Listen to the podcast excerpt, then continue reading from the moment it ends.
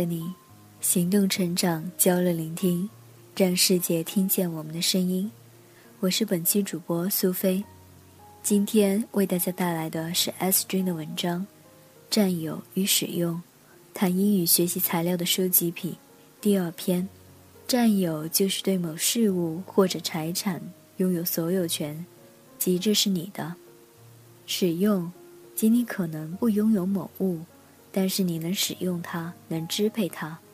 在远古时代，食物等赖以生存的资源匮乏，这种匮乏通常意味着死亡。于是人类对稀缺比较恐惧。同时，为了解决这个问题，人类开始占有资源。占有资源多的社会地位高，这种行为模式代代相传，成为写到基因里的习性。我们甚至无法意识到，但却影响了我们的行为，并不是说占有不好不对。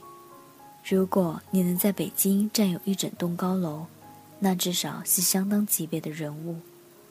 本文是说，当这个行为习惯影响了我们的成长时，就应该意识到并做相应调整。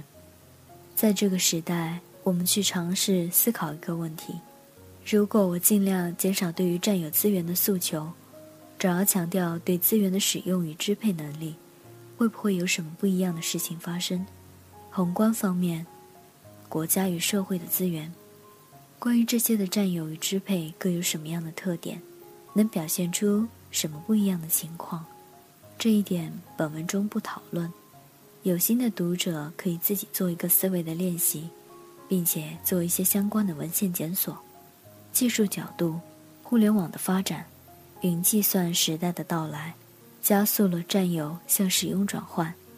看过我口译训练日志中马化腾谈云计算的那篇，你就能明白云计算的一些基本特点。那就是不管企业还是个人，可以越来越多的将其信息资产托管到云端，于是不再占有，而是使用，而且可以弹性的使用，根据需求付费。个人角度。以前我们看个美剧还得下载，而且有时候要用 P to P 软件。二零零七年，中国视频行业兴起，之后是各大巨头烧钱买版权，纵横捭阖。现在大部分美剧你都能在网络上以流媒体的形式看到，这就是从占有到使用的一个例子。S 君以前看的好的访谈与演讲都会想下载收藏。现在如果要看美剧，大部分网站上也有，而且也没有那么强的欲望说一定得揣在怀里了。然后回到学英语，不得不承认我以前也有收集癖，看到所谓的好东西就想收入囊中，下载下来嘛，以后总会有用。这其实是物质匮乏时代的后遗症，带有时代鲜明特点的不安全感，伴随着这种习惯而来的是淡漠的版权意识。然后以后有用这个场景，绝大多数是没有用上的。你真正需要的时候，有可能你都忘记了有这么一个材料的存在。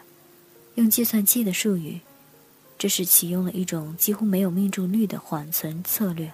当收集比盛行，手段于是变成了目的。一个学习英语的问题被偷梁换柱的转换成为了一个占有大量各式的学习材料的问题，然后还不自知。学不好英语还振振有词，我觉得可以算一个奇观。解决办法就是，先停下自己挥舞着的收集的锄头，重新审视自己手边的材料，拿起一份你最不反感，甚至有些好感的材料开始练习，温柔地审视它，熟悉它，掌握它，应用它。只有上了路，一切才能有意义。最后要补充一点，以防误解误读，占有没有错。看到好的材料，标记收集，减少二次检索的时间，是一个很好的构建自己的知识储备库的习惯。据我所知，比特币大亨李笑来就有这个习惯。但是你的仓储需要定期的整理，占用而不使用，不行动，不如把这些信息物归原主，让上帝的归上帝，让凯撒的归凯撒。好了，今天的节目到这就结束了。我是苏菲，如果你喜欢我们的节目，就请关注并转发吧。我们下期再会。